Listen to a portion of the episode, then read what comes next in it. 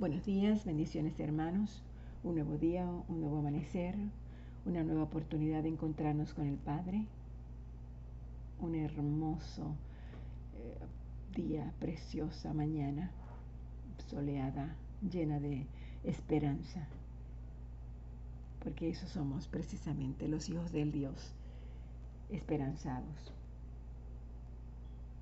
de la gloria magnífica y del poder magnífico de nuestro Padre Celestial.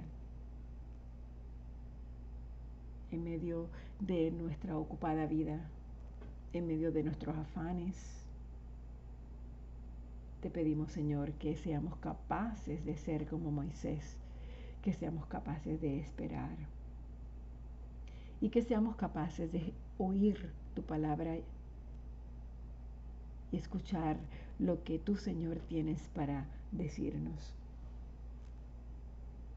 Te pedimos que nos ayudes a escuchar tu voz, a escuchar tu voz plenamente. Gracias, mi Dios. Gracias.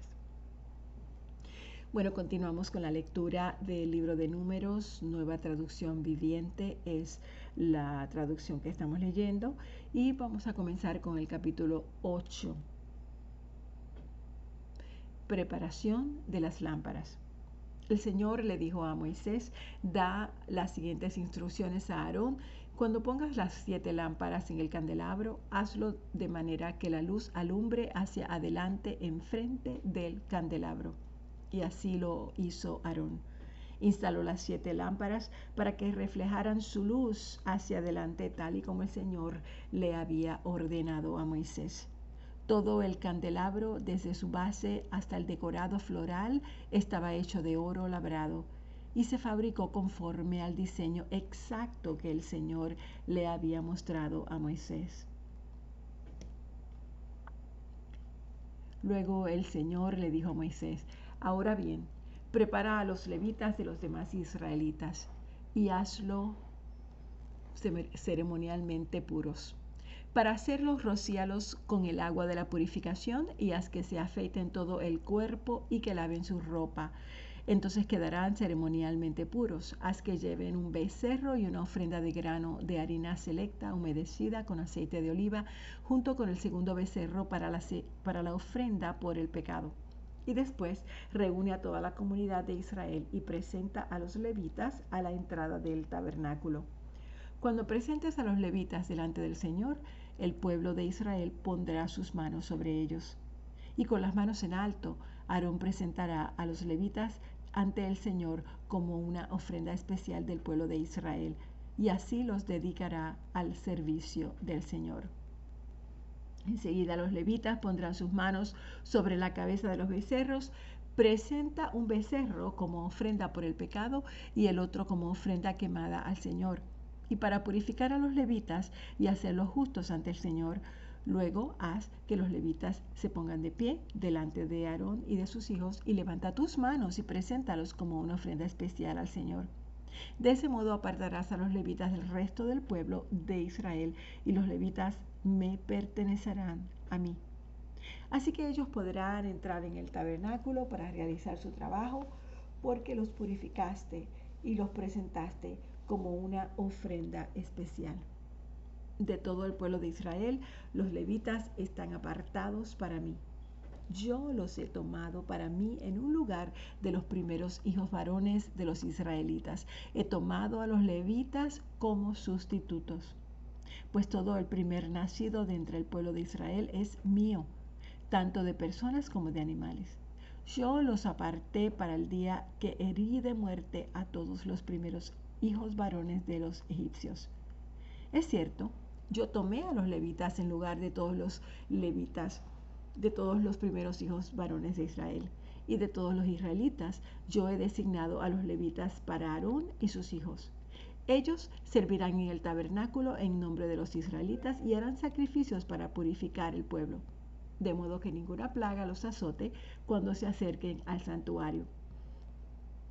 Así, que Moisés, Aarón y toda la comunidad de Israel dedicaron a los levitas, siguiendo cuidadosamente todas las instrucciones del Señor a Moisés. Los levitas se purificaron del pecado y lavaron sus ropas. y Aarón los presentó al Señor como una ofrenda especial. Entonces ofreció un sacrificio para purificarlos y para hacerlos justos delante del Señor. Después los levitas entraron en el tabernáculo para cumplir con sus responsabilidades de ayudar a Aarón y a sus hijos. Así se llevó a cabo todo lo que el Señor le ordenó, le ordenó a Moisés con respecto a los levitas. El Señor le dio otras instrucciones a Moisés. Los levitas seguirán esta regla, empezarán su servicio en el tabernáculo a la edad de 25 años y se jubilarán a los 50 años. Después de su jubilación, podrán ayudar a sus compañeros levitas como guardias en el tabernáculo, pero no podrán oficiar en las ceremonias. Así es como asignarás a los deberes o los deberes a los levitas. Un año después que Israel saliera de Egipto, el Señor le habló a Moisés en el desierto de Sinaí. El primer mes de ese año le dijo, Di a los israelitas que celebren la Pascua en el tiempo establecido, al atardecer del día 14 del, del primer mes. Asegúrate de seguir todos mis decretos y todas mis ordenanzas acerca de esta celebración. Entonces Moisés le dijo al pueblo que celebraran la Pascua en el desierto de Sinaí al atardecer del día 14 del primer mes. Allí celebraron el festival así como el Señor le había ordenado a Moisés. Sin embargo, algunos hombres estaban ceremonialmente impuros por haber tocado un cadáver y por eso no podían celebrar la Pascua aquel día. Así que ese mismo día se acercaron a Moisés y Aarón y les dijeron, hemos quedado ceremonialmente impuros por, tocar un cadáver. Pero ¿por qué se nos debe impedir presentar la ofrenda del Señor en la debida fecha con el resto de los israelitas? Moisés le contestó, esperen hasta aquí que yo reciba del Señor las instrucciones para ustedes. Esta fue la respuesta del Señor a Moisés. Da las siguientes instrucciones al pueblo de Israel. Si alguien del pueblo, ya sea ahora o en las generaciones futuras, está ceremonialmente impuro en la fecha establecida para la Pascua por tocar un cadáver, o si está de viaje y no puede estar presente en la ceremonia, aún así podrá celebrar la Pascua del Señor. Esta persona ofrecerá el sacrificio de la Pascua un mes después, al atardecer del día 14 y del segundo mes. Comerá el cordero de la Pascua con pan sin levadura y, y hierbas amargas. No dejará nada del cordero para el día siguiente, ni quebrará ninguno de sus huesos, y debe seguir todas las ordenanzas de rigor acerca de la Pascua aquellos que no estén ceremonialmente impuros ni anden de viaje, pero aún así dejen de celebrar la Pascua en la fecha establecida, serán excluidos de la comunidad de Israel. Si no presentan la ofrenda del Señor en la fecha de vida, sufrirán las consecuencias de su culpa. Y si el extranjero que vive entre ustedes quiere celebrar la Pascua del Señor, debe de seguir estos mismos decretos y ordenanzas. Las mismas leyes se aplican tanto a los israelitas de nacimiento como a los extranjeros que viven entre ustedes. El día que se armó el tabernáculo, la nube lo cubrió. Pero desde la tarde hasta el amanecer, la nube que cubría el tabernáculo tomaba la apariencia de una columna de fuego de esta manera ocurría siempre por la noche. La nube que cubría el tabernáculo tomaba la apariencia de fuego. Cada vez que la nube se levantaba de la carpa sagrada al pueblo de Israel, el pueblo de Israel se levantaba el campamento y la seguía.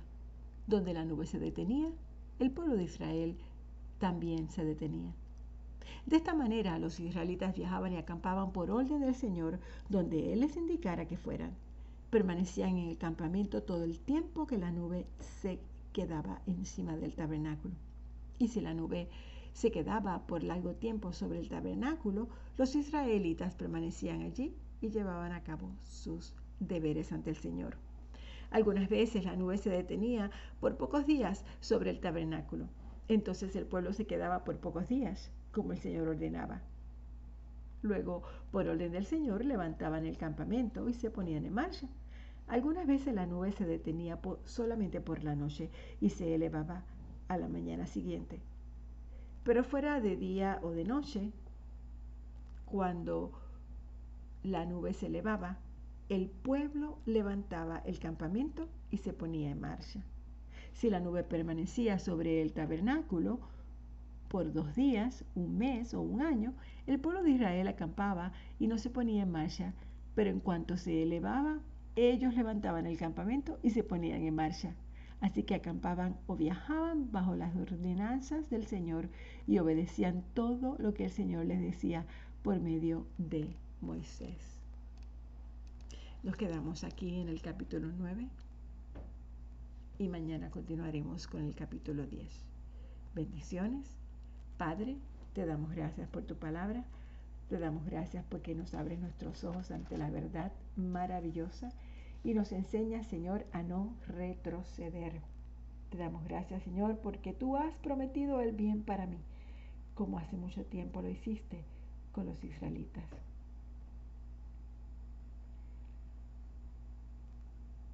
Los israelitas perdieron mucho tiempo quejándose y aborreciendo sus privaciones mientras viajaban por el desierto. La manera en que vamos a actuar las actitudes que exhibimos en nuestras propias experiencias de desierto, bien pueden ser el factor determinante de cuánto tiempo nos quedaremos allí. Algunas personas nunca dejan de quejarse y por consiguiente nunca hacen ningún progreso en sus vidas. Padre, te pedimos que seamos verdaderos cristianos progresistas en el Espíritu Gracias por esta palabra, gracias por ofrecernos un tiempo para meditar en ella y para crecer en ella. Gracias, mi Dios. En nombre de Jesús. Amén.